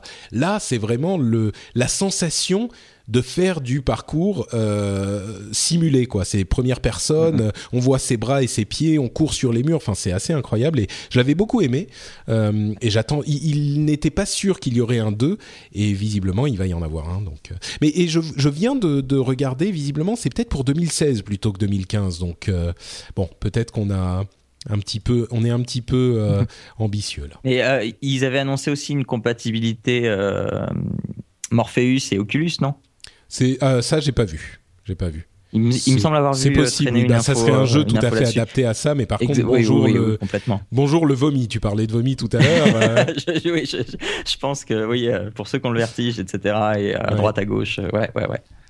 Euh, et donc, il sera sur PlayStation 4, Xbox One et PC. C'est vraiment cette année, ça sera le vraiment les vrais débuts de de, de, la next gen en tant que, enfin, la next gen va prendre le dessus, je pense. Là, on y est, quoi. Va va avoir son statut de current gen. C'est ça. Euh, Rainbow Six Siege, bon un jeu de Tom Clancy. Rainbow Six c'est une série un petit peu légendaire, euh, simulation mhm. militaire qui, qui, a eu des errements un petit peu hasardeux ces dernières années. Celui-ci a l'air pas mal. Bon, c'est un Rainbow Six classique euh, pour ceux qui aiment. C'est un petit peu tous ces jeux là dont je parle, Quantum Break, Mirror's Edge, Rainbow Six et Crackdown, dont je parle ensuite. C'est un peu des jeux qui, qui sont attendus par ceux qui les attendent en fait. Euh, Crackdown, euh, un jeu qui avait fait les beaux jours de la Xbox 360, un jeu en monde ouvert euh, qui, garde, qui est gardé avec un souvenir ému chez beaucoup. Et le, le, trailer de la version 2015 est enfin incroyable c'est genre il fait le, dans le trailer on a une mission où on c'est je sais pas si c'est une cinématique complètement hors du jeu ou si ça se passe un petit peu comme ça en jeu on va planter une bombe euh, dans un immeuble pour pouvoir le faire exploser, pour qu'il tombe sur un autre immeuble où la, sécurité est trop importante et qu'on puisse rentrer dans cet autre immeuble pour pouvoir exploser le méchant qui est dedans. Enfin, c'est le truc complètement invraisemblable. Voilà, c'est Crackdown. Euh, Un, mot à dire sur Rainbow Six Siege. Euh, Crackdown, c'est Xbox uniquement, hein, bien sûr. mais- Euh, bah non, enfin c'est moi c'est typiquement le genre de jeu qui m'intéresserait plus qu'un Battlefield parce que justement il y a il y a une matière derrière en fait. tu parles de Rainbow Six ou Ouais. Ah Rainbow. Six parce qu'il y a une y a une narration solide, il y a y a ce genre de choses. Hmm. Oui, c'est vrai que Rainbow Six, généralement, il, il est assez intéressant à ce niveau-là aussi. ouais. Enfin, euh, non pas enfin, mais pour le dernier des jeux, euh, euh, bon, je sais pas pourquoi. Peut-être que je devrais le mettre dans les gros gros jeux que tout le monde attend. Non, peut-être pas, parce qu'il il était tellement seulement avec un trailer. C'est The Division euh, de Ubisoft, qui était un jeu qui a été présenté, bah, il y a un an, euh, enfin, il y a plus d'un an même, euh, à l'E3, avec des images mais incroyables. Là aussi, c'est un Tom Clancy, et c'était tellement beau que à la limite, on pouvait pas y croire. Moi, j'avoue que depuis que j'ai vu Assassin's Creed Unity, et ben maintenant j'y crois. Euh, je pense que ça va être aussi beau que ça. Euh, et enfin, The Division, c'est vraiment un jeu euh, futur, post-apocalyptique. On a des factions qui doivent se battre pour récupérer des ressources. Enfin, c'est en, en FPS, hein, donc on, on se bat en équipe, multijoueur très important. On sait pas exactement ce que c'est. Ça avait des, des, des relents de MMORPG, mais en même temps, euh, on Mhm. pense pas que ça sera vraiment un TPS? MMO. euh, Ah, c'est peut-être un TPS, oui, pardon, t'as raison. Euh, et puis on pouvait jouer avec des tablettes pour jouer des drones. D'ailleurs, entre parenthèses, j'en ai pas parlé pour Assassin's Creed Unity. L'app compagnon pour Assassin's Creed, aucun intérêt. Euh, le, le multijoueur est sympa d'ailleurs, mais ils ont fait tellement de choses dans Assassin's Creed, je comprends qu'ils aient pas réussi à tout faire. Multijoueur, simple joueur, avec plein de trucs, app compagnon, machin. Enfin, c'est d'une complexité, c'est une cathédrale ce truc. Bref, app compagnon, à mon avis, euh, c'est la tendance de l'année dernière qui va être vite oubliée parce que ça n'a aucun intérêt. Vous savez, c'était à l'époque où euh, on se disait ah ouais, euh, les tablettes c'est le futur, tout le monde est sur la tablette quand tu es en train de regarder la télé, il faut absolument avoir un truc sur tablette. Euh, En fait, ça sert à rien, c'est inintéressant et The Division peut-être, mais Bon, tu y crois toi? Enfin, tu penses que ça sera intéressant The Division? On n'avait pas vu beaucoup de mécaniques internes sérieuses de gameplay. On ne sait pas comment ça se passera euh, concrètement, mais Ah non, voilà, euh, ça a l'air intrigant, ça a l'air de vouloir m'emmener dans quelque chose que- qui me plaît assez, là, ce, ce futur post-apocalyptique ou post-quelque chose. Et de ce que j'en ai vu, j'avais envie de prendre la manette, mais encore. euh, parce que justement, c'est pas un rythme effréné. euh, il a l'air de prendre le temps de poser les choses, de, de, de- enfin, de poser quelque chose en tout cas. Hmm. C'est vrai qu'il y a une ambiance effectivement. Donc euh, bon, ensuite on verra. euh, c'est prévu pour PlayStation 4, Xbox et Windows. C'est un jeu dont je me dis que je serais pas. Il y en a plein dont je me dis que je serais pas surpris s'ils étaient décalés en 2016. Celui-là en fait partie. Street Fighter 5, bon, euh, pas peu de choses à dire. Euh, Street Fighter 5, c'est 2015 selon certains. Moi, je tablerais plutôt pour 2016. Euh, et ensuite, on rentre dans euh, les gros jeux qui sont attendus par les fans là aussi. Euh, Metal Gear Solid, Solid 5 de Phantom Pain. Bon. Euh, entre parenthèses, Street Oui. Fighter 5 euh, uniquement sur euh, sur euh, PlayStation 4. Euh, on avait parlé de cette exclusivité. Euh, Metal Gear Solid 5 euh, qui sortira sur euh, toutes les consoles. Là, pour le coup, on a l'ancienne génération aussi. Euh, bon, Metal Gear Solid, comme je l'avais dit, c'est peut-être celui où je me, celui-là où je vais me dire, je vais ré- réessayer de m'immerger dans Metal Gear. Je sais pas si t'es fan, c'est oui, mais alors moi je fais que les que les principaux. Tu vois, je fais le Ah. 1, le 2, le 3. enfin, je fais pas les, les petits qu'il y a eu à côté. Euh, alors parfois à tort, hein, euh, enfin sans doute à tort, mais euh, si moi j'ai réussi à ne pas euh, à ne pas me laisser décourager par le 2. Donc, D'accord. euh, Bon, effectivement, Voilà, il fallait du courage. Voilà, Final mais le, le, le, le 4 m'avait beaucoup plu. D'accord. Final Fantasy XV, lui aussi en 2015. euh, là, là aussi, un, un- un titre dont on a peu de, euh, de choses à dire pour susciter les passions. Euh, et là aussi, un titre où je me dis, ben, je vais peut-être tester euh, enfin encore un, un Final Fantasy. Les, des jeux que j'avais délaissés il y a un moment. Je vais peut-être y revenir. Je me Ouais, dis qu'il moi, faudrait que le- j'essaye le 12. Mais... Bah oui, euh, euh, apparemment le 12 est pas mal, mais le, le, le 13 m'avait laissé euh, un goût Oui. très très amer. et C'est le couloir pendant 6 heures avant que le jeu ne Oh s'ouvre. là là. Ah là. Non, non, mais même, mais même, le, le jeu s'ouvre un moment sur une grande plaine, c'est tout. Euh, et euh, non, du coup j'ai peur, tu vois, parce que de ce que j'en avais vu de FF13, je me suis dit ouais génial et tout. Et je m'étais même acheté un vidéoprojecteur pour le exprès. hein. C'est vrai. Euh, Ouf. HD, oui, oui. Je, je me suis dit, allez, euh, enfin, c'est- je, je devais me remonter le moral. Il y avait FF13. Je me suis dit, allez, je me, je me prends un vidéo HD, euh, voilà, Mhm. exprès. Et, et donc, j'étais très content parce que c'était magnifique. C'était en 1080p, c'était magnifique. Mais euh, ouais, je me suis vite rendu compte que c'était un magnifique couloir. Ouais. bon, FF15, Donc- ça sera a priori pas le cas, mais je comprends que tu sois méfiant. Ouais. Xbox One et PlayStation 4. Alors, les deux derniers, euh, deux titres très attendus sur PlayStation 4, euh, No Man's Sky et euh, Uncharted 4, dont on a beaucoup parlé dans cette émission. Alors, No Man's Sky, beaucoup de... ah, pardon, No Man's Sky sera sur Windows aussi, mais sur console uniquement sur PlayStation 4. Uncharted 4 sera uniquement sur euh, PlayStation 4. Euh, donc tous les deux en 2015, a priori plutôt vers les fêtes, en tout cas pour Uncharted 4. No Man's Sky, super concept, super intéressant, on en a suffisamment parlé, mais on est un petit peu inquiet pour le gameplay, moi en tout cas. On faut voir ce qu'on y fait finalement dans cet univers infini et incroyable. Euh, Uncharted 4, bon bah c'est la formule Uncharted. J'espère que ça sera une version réussie euh, comme le 2, plutôt qu'une version un petit peu plus tiède, mais bien quand même comme le 3. Euh, bon, on verra, il faudra juger Alors- sur pièce. hein. Moi, j'ai un petit bémol sur Uncharted 4 parce qu'ils ils, ils ont fait passer pas mal d'images là, il y a, il y a pas très longtemps, et notamment le rendu de Nathan Drake. Et effectivement, il a l'air plus réel, mais je sais pas si c'est un bien. Euh, Ah oui, tu trouves que, c'est bah, trop réel? C'est cette fameuse euh, ouais, Uncanny Valley où euh, quand les, les personnages deviennent si réels, mais pas tout à fait réels quand même, ça devient bizarre? Bah, ça devient. je trouve qu'il perd de son, de son euh, Nathan Drakeisme. Euh, Oui, c'est vrai qu'il est plus... Ouais. il est humain, il est humain. Mm. Tu vois, là où sur euh, The, The Last of Us, on avait un, un Joël hyper typé avec des rides qui étaient bien présentes, machin. euh, on, on avait aucun doute, c'était un être humain, mais je suis pas sûr que euh, tu trouves l'équivalent en être réel. Hmm. Et, et du coup, ça te permet de faire passer certaines émotions. euh, je- voilà. Et là, je sais pas. Non, je, comprends, ouais, je comprends ce que tu veux dire. ouais.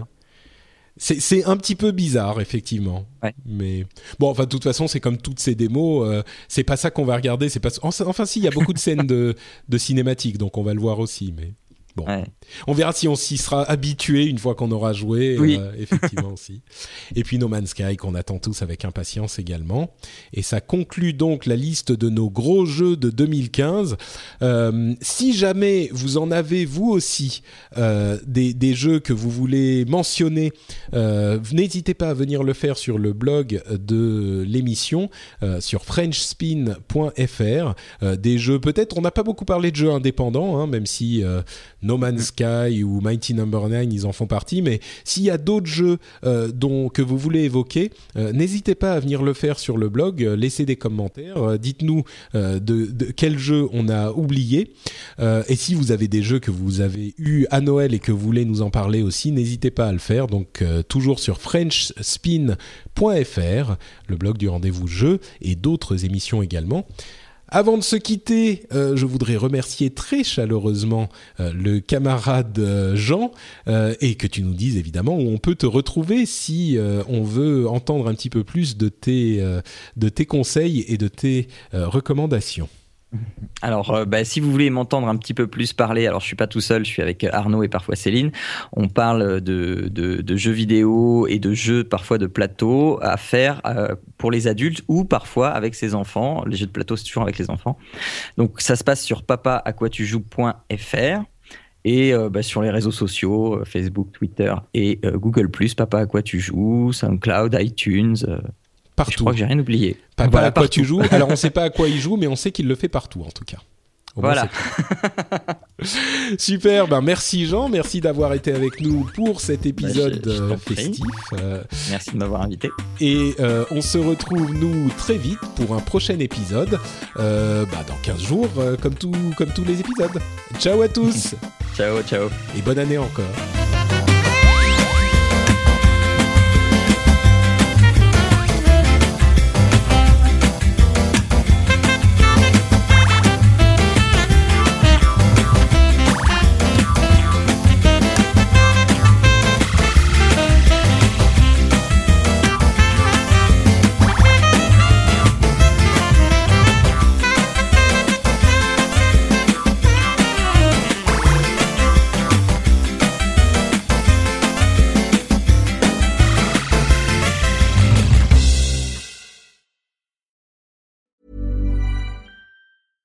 Hi, I'm Dory Shafrir, And I'm Kate Spencer. and we are the hosts of Forever 35. And today we're talking about Club Med, the best all inclusive getaway for families. Today, Club Med has nearly 70 resorts worldwide, from beachside resorts in the Caribbean and Mexico to magical locations in the Maldives and Morocco to ski resorts in the mountains from Canada to the Alps. Between their all inclusive family programming, wellness offerings, land and water sports, and their French heritage inspired food and drink offerings, Club Med is the best way to elevate your family getaway, no matter which location you're at.